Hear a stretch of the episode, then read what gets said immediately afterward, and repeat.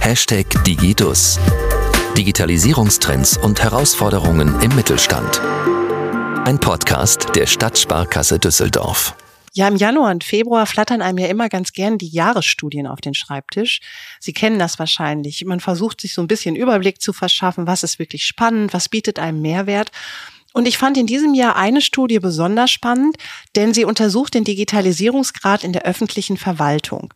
Laut Online-Zugangsgesetz sollten ja Kommunen ihre Digitalisierung bis zum Jahreswechsel 2022-2023 mit großen Schritten vorangetrieben haben. Ja, der E-Government Monitor der Initiative D21 spricht da tatsächlich eine andere Sprache. Er zeigt, es gibt bei den Kommunen in Deutschland nach wie vor eine riesige Digitalisierungslücke. Rund 50 Prozent der Prozesse, die zwischen Bürgerinnen und der Kommune digital erledigt werden könnten, laufen nach wie vor analog ab. Trifft das eigentlich auch auf Düsseldorf zu? Und was bedeutet das für den Mittelstand in Düsseldorf? Kann er sich auf eine leistungsfähige Infrastruktur und ein belastbares Netzwerk verlassen? Was brauchen kleine Unternehmen und das Handwerk? Und was unternimmt die Stadt, um möglichst gute Bedingungen für Digitalisierung in diesen Unternehmen zu schaffen? Antworten auf meine Fragen hat der Chief Digital Officer der Stadt Düsseldorf, Alexander Smoljanitsky. Mit ihm starte ich in eine neue Podcast-Runde. Mein Name ist Janine Malchierik-Wirz und ich freue mich sehr, dass Sie uns heute zuhören.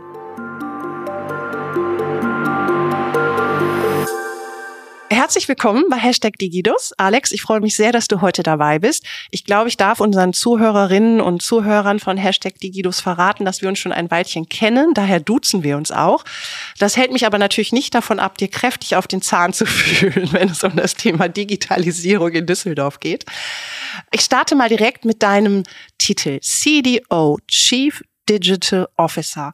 Das klingt super. Kannst du uns bitte einmal sagen, was machst du eigentlich ganz genau? Und ist das eine Funktion, die es auch in anderen Städten, größeren Städten oder Kommunen gibt?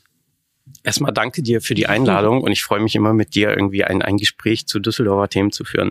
Genau, CDOs gibt's aktuell schon seit ein paar Jahren, vor allem erstmal im Ausland gewesen. Das war so ein Trend, der, der ähm, natürlich erst nach Deutschland rübergeschwappt ist in deutschen Städten gibt es in fast jeder Stadt, auch inzwischen auch in kleinen Städten, so eine Funktion, die man zumindest so bezeichnet. Das Interessante ist eigentlich eher, wie die ausgelebt wird. Da ist es so, dass, dass zwar, wenn man sich so trifft, auch haben alle irgendwie den gleichen Titel, aber jeder irgendwie einen ganz anderen Fokus. Und bei uns ist es so, dass wir in Düsseldorf eine Art ähm, ähm, eine, eine, so eine Art Think- und Do-Tank innerhalb der Verwaltung sind.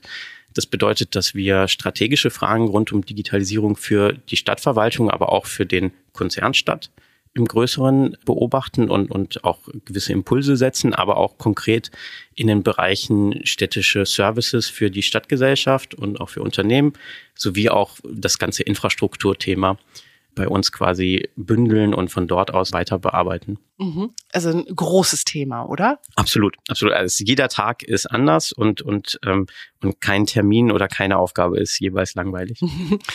Versuchen wir uns trotzdem mal so ein paar digitalen Themen zu nähern und um die auch vielleicht ein Stückchen weiter besser einordnen zu können. Sehr gerne. Wenn du mit anderen, ich sag mal, Kolleginnen und Kollegen, die auch CDOs sind, im Austausch bist, kannst du mal zusammenfassen für uns, was so die größten Herausforderungen für Städte und Kommunen in Sachen Digitalisierung momentan ist? Ich glaube, das sind tatsächlich die beiden, mit denen wir uns auch wirklich auseinandersetzen. Das eine ist, ähm, wie kriegen wir es hin? Wir wollen alle ja digital leben und, und quasi die beste App oder die coolste Website ist, ist nur so gut wie die Möglichkeit, sie abzurufen. Das bedeutet, Infrastruktur sind, ist ein großes Thema. Ähm, wie kriegen wir es hin, eine vernünftige Abdeckung mit Mobilfunk zu haben in der Stadt? Wie kriegen wir es hin, eine vernünftige Glasfaserinfrastruktur zu haben in der Stadt?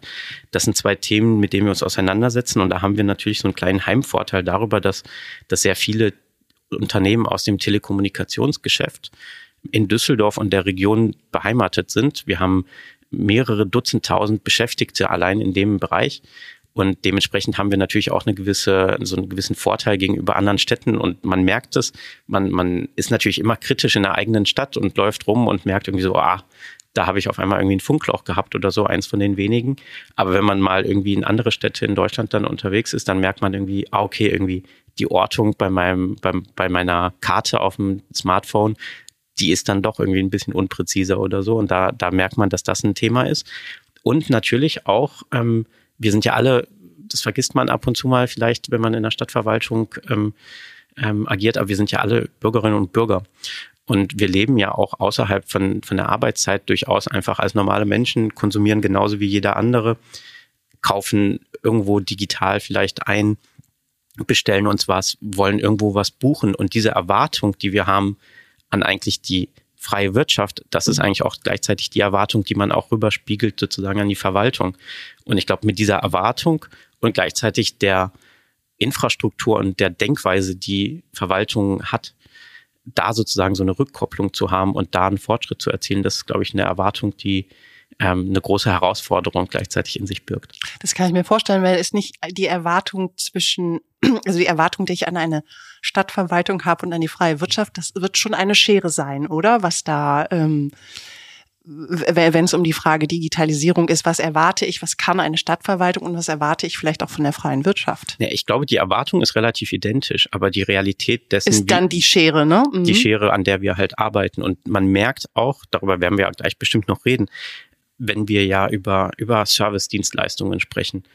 Ja, ich verstehe manchmal nicht, warum muss ich denn irgendwo was nochmal unterschreiben oder warum dauert es, warum kriege ich etwas nicht sofort oder oder warum können die das nicht einfach mir irgendwie zuschicken? Und das sind alles Punkte, bei denen man irgendwie so eine Erwartung hat von dem normalen Leben sozusagen, den man hat, und dann den, den Verwaltungsgängen. Und, und das Spannende ist wiederum zu gucken, wo kann man denn Sachen möglich machen und wo gibt es durchaus Grenzen, bei denen wir wiederum als, als eine staatliche Organisation ja auch darauf schauen müssen, okay, wie geht man denn mit Daten um tatsächlich? Und, und da sozusagen so, so, ein, so, ein, so ein Fortschritt gleichzeitig aufzusetzen, das ist, das ist eine spannende Thematik. Das kann ich mir vorstellen. Mm, ich hatte eingangs in meiner Anmoderation schon gesagt, es äh, gibt ja immer zu Beginn des Jahres viele äh, spannende Studien und eine Studie, die gerade veröffentlicht worden ist, ist unter anderem der Initiative D21. Die haben auch noch mal eine Art, ja, eine Bilanz ähm, gezogen, was den Digitalisierungsstand auch der öffentlichen Verwaltung in ganz Deutschland angeht. Und da war das Bild tatsächlich noch, ich würde es mal sagen, recht trübe, vor allem im Vergleich auch zu anderen Ländern, zum Beispiel wenn man nach Österreich blickt oder auch in die Schweiz, weil tatsächlich viele Angebote Bürgerinnen und Bürgern noch nicht bekannt sind oder ihnen nicht bewusst ist, dass die da sind und entsprechend auch nicht genutzt werden. Wie ist das in Düsseldorf? Ähm, die, die, ist ja immer, immer irgendwie die Frage, was man fragt und welche Antworten man quasi bekommt bei so, bei so einer Studie. Ende letzten Jahres gab es den Bitkom ähm, Smart City Index, bei dem Düsseldorf in dem Ranking auf Platz drei, was Verwaltung angeht, in ganz Deutschland ähm, abgeschnitten hat ist, ist etwas, wo, wo wir uns, ähm, ich weiß nicht, das ist vielleicht so ein kleiner Schulterklopfmoment gewesen, aber eigentlich nur ein Ansporn weiterzumachen. Es gab ja etwas, das ist, ähm, ich glaube, es gab kein anderes Gesetz jemals in, in der früheren äh, oder in der neuesten Geschichte Deutschlands, was, was so vermarktet wurde wie das Onlinezugangsgesetz, welches am Ende eigentlich nur beschreibt, dass, dass Dienstleistungen der Verwaltung online zur Verfügung gestellt werden sollen. In welcher Form, darüber wurde nie diskutiert sozusagen. Das ist auch, glaube ich, sozusagen das, das Mankal, ähm, an dem jetzt quasi in der, in der ähm, Onlinezugangsgesetz 2.0 Variante sozusagen gearbeitet wird. Was, was wir merken, ist eigentlich, dass wenn man ein Anliegen hat und, und keine Ahnung, wir, jeder sucht irgendwie online irgendwo bei, bei einer Suchmaschine was, ähm, dann kriegt man die Dienstleistung. Und das sehen wir einfach, dass wenn wir Angebote digital anbieten, die auch tatsächlich digital genutzt werden. Wir haben aktuell Online-Quoten, so messen wir halt irgendwie, wie, wie eine Dienstleistung im Vergleich ist, ob jemand Präsenz zum Beispiel in ein Bürgerbüro reingeht oder die Dienstleistung, die jeweilige dann auch online abruft, haben wir von 75 bis 80 Prozent. Das klingt mal viel. Genau. Und das ist durchaus eine Entlastung. Und das ist das, worüber ich gerade gesprochen habe mit den Erwartungen. Das ist halt, sobald man so ein Angebot anbietet, wird es genutzt, weil man es einfach findet und weil es einfacher ist. Aber die Frage ist das eigentlich viel interessanter, quasi, wenn man Online-Angebote aufbaut, jeder kennt das von uns, wenn irgendwie eine Seite zu lange geladen hat oder so, dann, dann einmal gehe ich noch drauf. Aber dann nicht mehr, ne? Und dann nie wieder. Oder wenn ein Angebot irgendwie einfach, es sieht blöd aus. Oder es fühlt sich für mich irgendwie, wenn ich damit mit, mit meinem Finger rumscrolle, nicht gut an. Und das ist ein Punkt, der halt extrem wichtig ist, dass man da schaut, wenn man Angebote aufbaut, dass die auch tatsächlich attraktiv sind.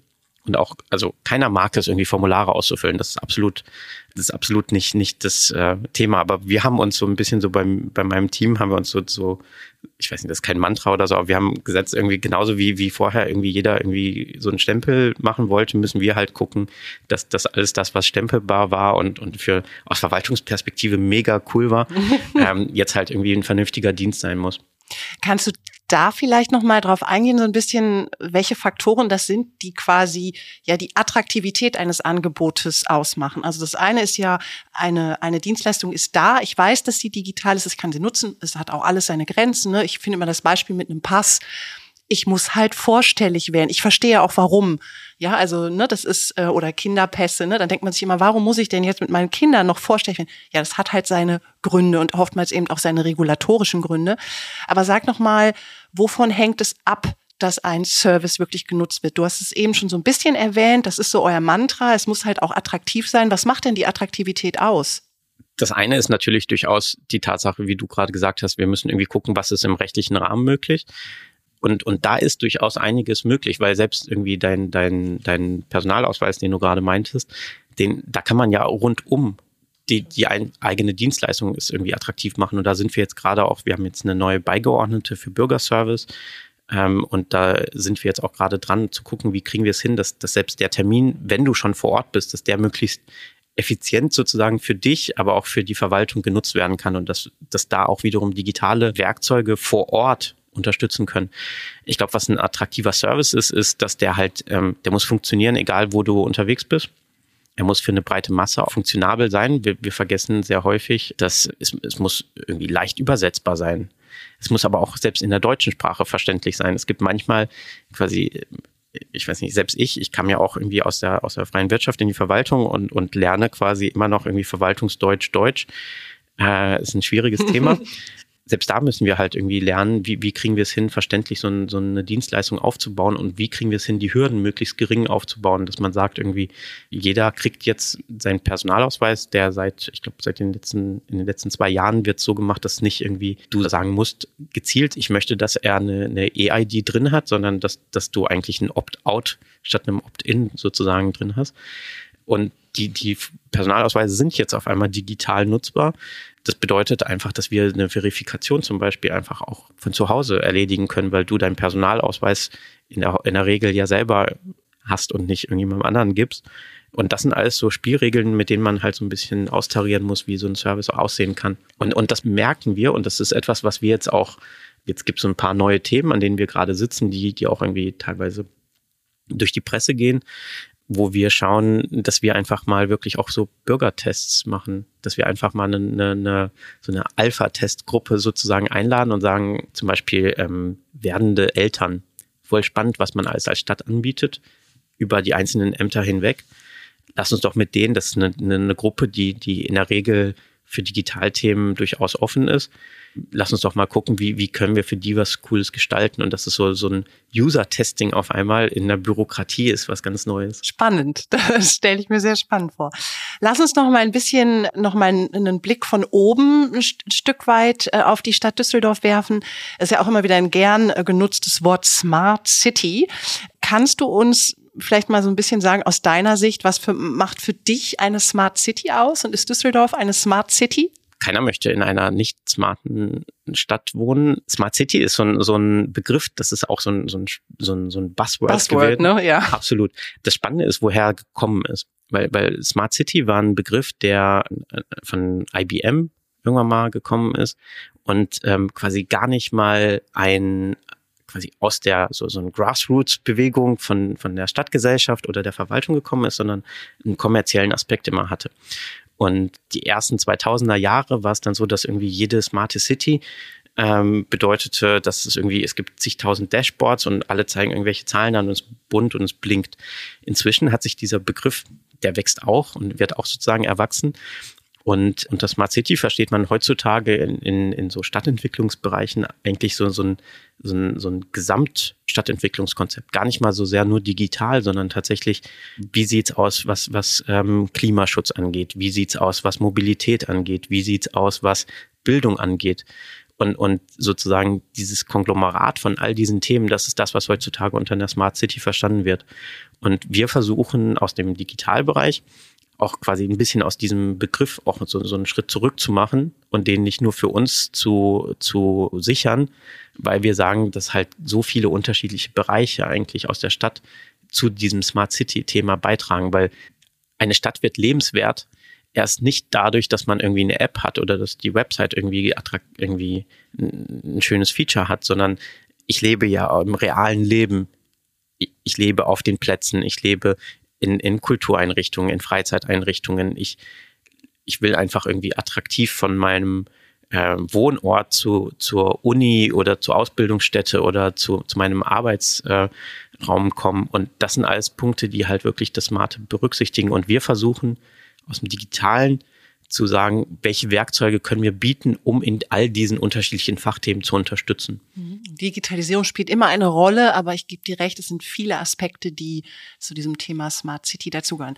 Es ist ja auch viel mehr ein Werkzeugkasten. Ja. So sehen wir das, weil wir sagen halt irgendwie, wir, es ist immer ähm, auch in der, in der Kommunikation dann eine Frage, irgendwie, warum warum machen wir etwas? Und es ist immer schwierig zu sagen, dass wir irgendwie ein Tool einführen, weil wir das Tool einführen wollen, sondern wir wollen es ja einführen, um irgendwie anders zu arbeiten, um irgendwie anders ein Angebot anzubieten, um irgendwie anders einfach im Alltag sich zu bewegen als, als Menschen, die in der Stadt unterwegs sind. Mhm.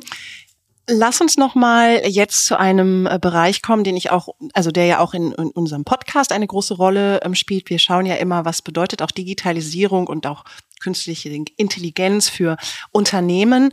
Kannst du da noch mal uns so ein bisschen einen Einblick geben? Wie sieht auch die Zusammenarbeit jetzt der, der Stadtverwaltung und der Unternehmen in Düsseldorf aus? Auch wenn es um digitale Struktur geht.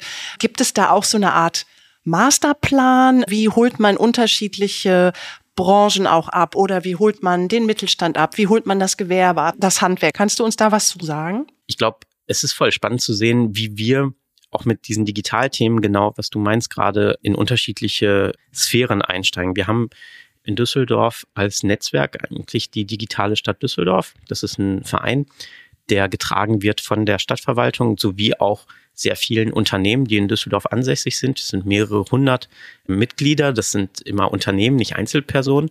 Und das ist so, ein, so ein Branchennetzwerk. Das ist eigentlich auch ganz spannend. Es gibt jeden Monat Veranstaltungen, ab und zu mal mehrere Veranstaltungen, die, die zu einem Thema sind. Aber eigentlich ist das Adressbuch und das, das Miteinander was, was sehr spannend ist, was das Thema angeht, wo man einfach auch wirklich Informationen, aber auch eine, eine, eine Verbindung aufbauen kann. Und das ist auch etwas, wo wir versuchen, als Stadt Themen zu platzieren und mit diesem Netzwerk zu agieren. Das ist etwas, was wir ähm, zum Beispiel jetzt vor kurzem gemacht haben. Wir haben innerhalb der letzten 18 Monate ungefähr haben wir ähm, alte Litfaßsäulenstandorte in 5G-Masten umgebaut, weil wir gesagt haben, eine Litfaßsäule ist im Stadtbild immer noch präsent. Wir haben, wir haben mehrere hundert in Düsseldorf und ähm, eine Litfaßsäule wurde immer dahingestellt, wo heutzutage, wo, wo viele Leute unterwegs waren, weil man ja für Sichtbarkeit sorgen wollte, sozusagen in der Offline-Welt.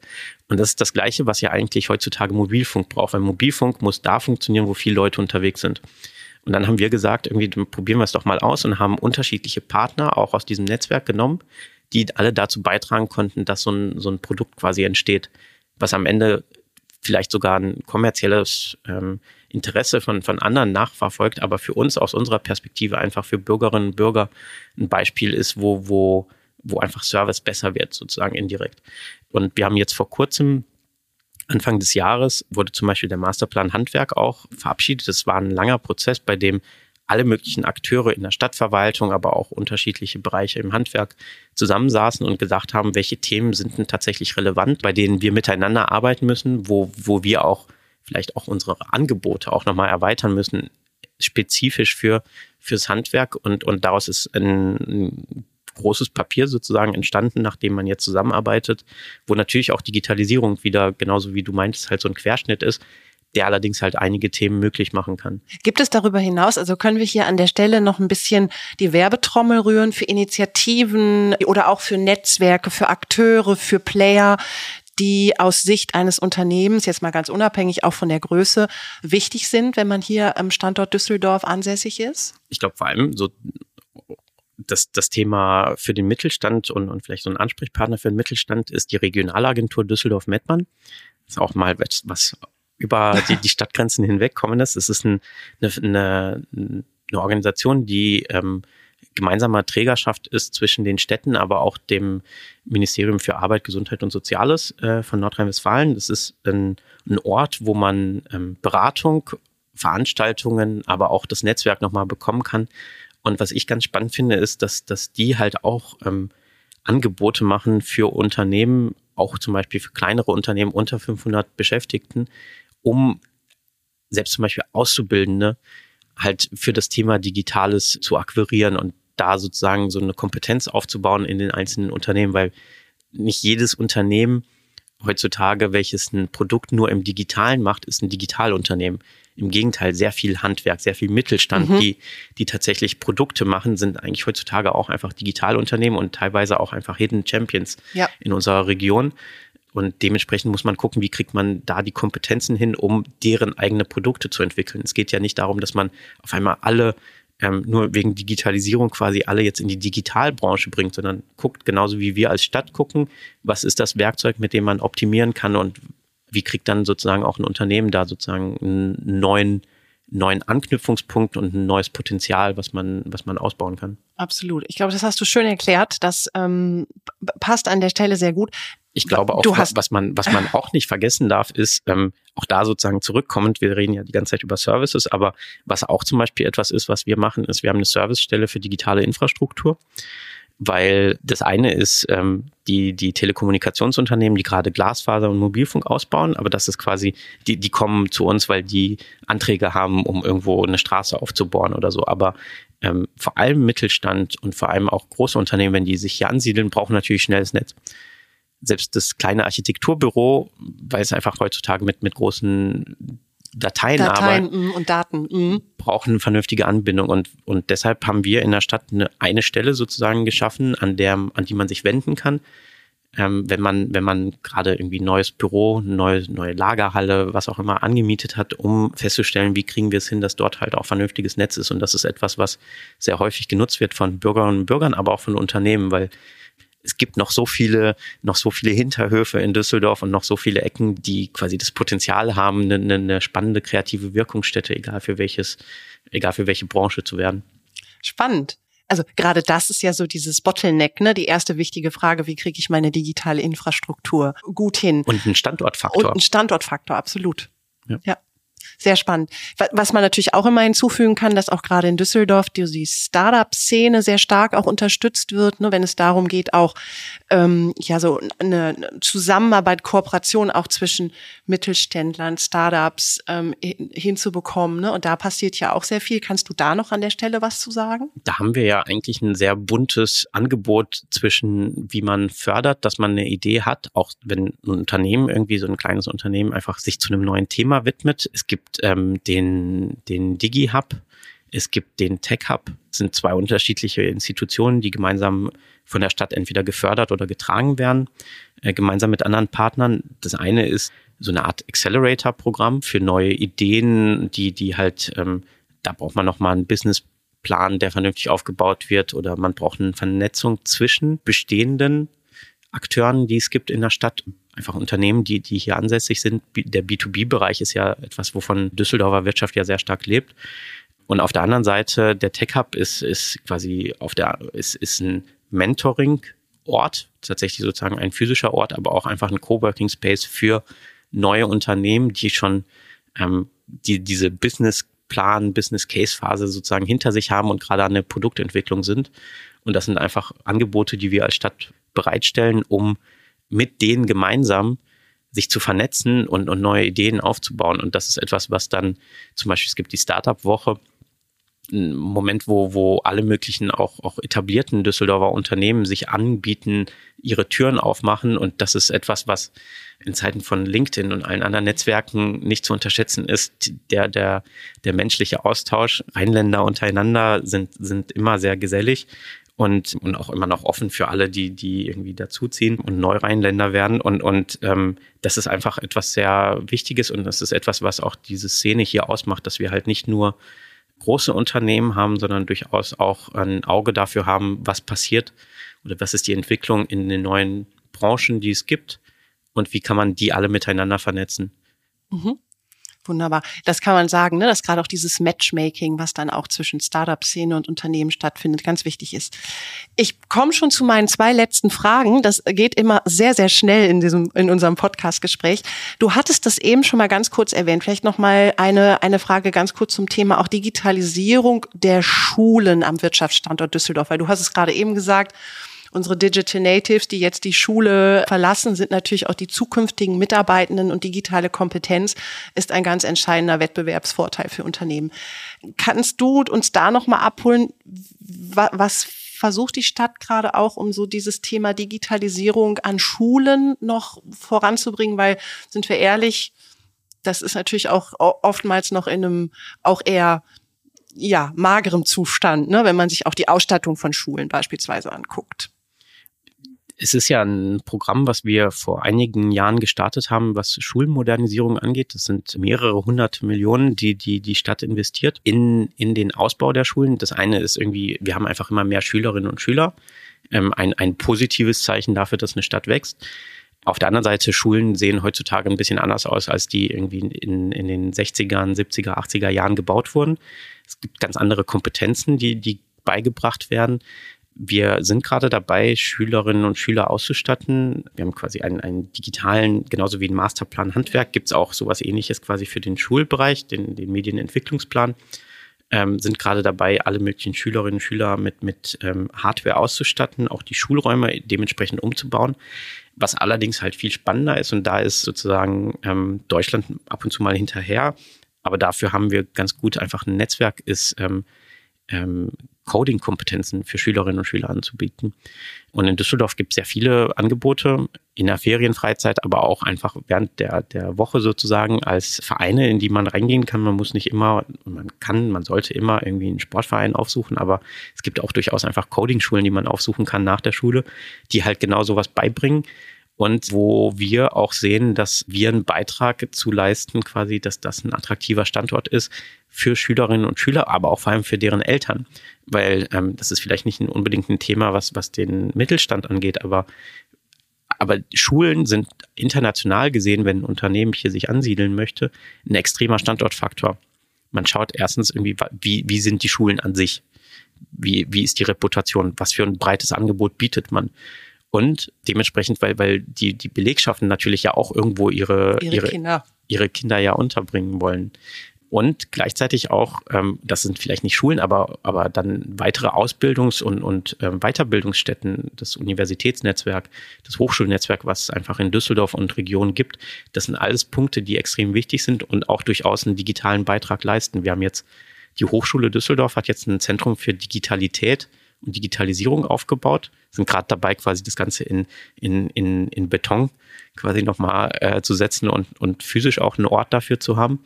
Und das sind alles Punkte, die dann wirklich tatsächlich auch dann für die nächsten Generationen dann auch an, an Kompetenz für egal welches Unternehmen auch einfach sorgen können.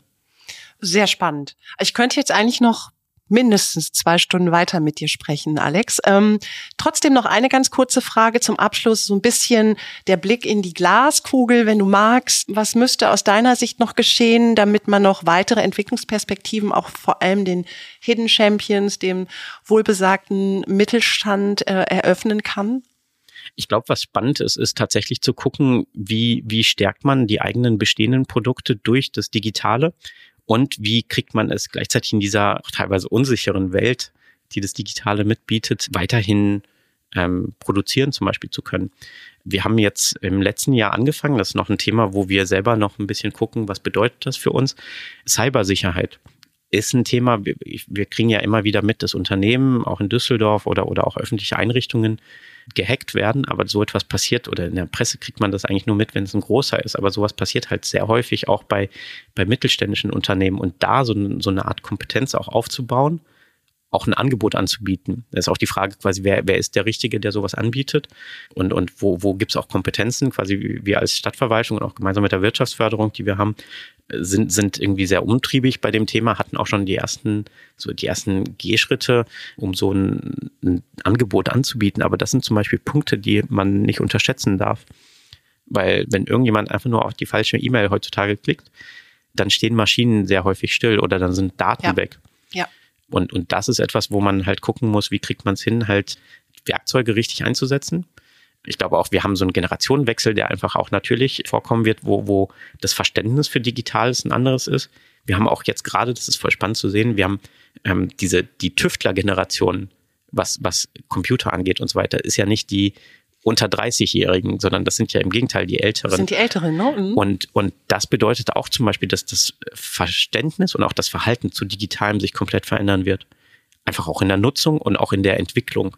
Wir müssen gucken, dass wir auch weiterhin, glaube ich, das ist ein ganz wichtiger Punkt, auch anlehnt an deine vorherige Frage, äh, wir müssen gucken, dass wir es hinbekommen, dass weiterhin innovative Ideen entstehen können, obwohl es jetzt diese Tools gibt.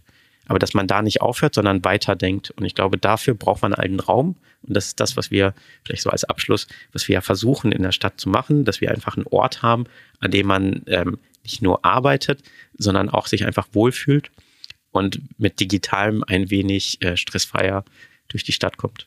Ein sehr schönes Abschlusswort. Vielleicht können wir an der Stelle auch noch sagen, weil du eben Cybersecurity sagtest, wir hatten das auch schon einen tollen Gast zu dem Thema hier bei Hashtag Digidus. Vielleicht können wir euch ja noch ein paar ähm, spannende Tipps dazu geben, was das Cybersecurity angeht. Vernetzung durch Podcasts. Genau, das, cool. ist doch toll, oder? Absolut. Alex, an der Stelle vielen, vielen Dank. Es war total spannend, mit dir zu sprechen. Ich könnte jetzt eigentlich noch weitermachen. Vielleicht dürfen wir dich ja noch in, im nächsten Jahr nochmal einladen und du berichtest uns, was sich bis dahin alles so getan hat. Sehr gerne. Mm, Eine tatsächlich nochmal persönliche Abschlussfrage. Hat nichts mit Digitalisierung zu tun, aber was macht vielleicht in so zwei, drei Worten, was macht für dich die Stadt Düsseldorf aus? Was liebst du? Was ist so das Besondere für dich? Was ich an Düsseldorf mag, und das ist etwas, was jetzt wiederkommt, was, was extrem gefehlt hatte während, während des Lockdowns, den wir alle erlebt haben, ist, dass Düsseldorf wirklich ein Netzwerk ist als Stadt. Es ist ein sehr diverser Ort, es ist ein sehr internationaler Ort und das, das trägt extrem dazu bei, dass, dass die Stadt selber wächst, aber auch, dass neue Ideen entstehen. Und das ist etwas, was ich glaube, was ein Potenzial ist, was für uns alle einfach sehr gut ist.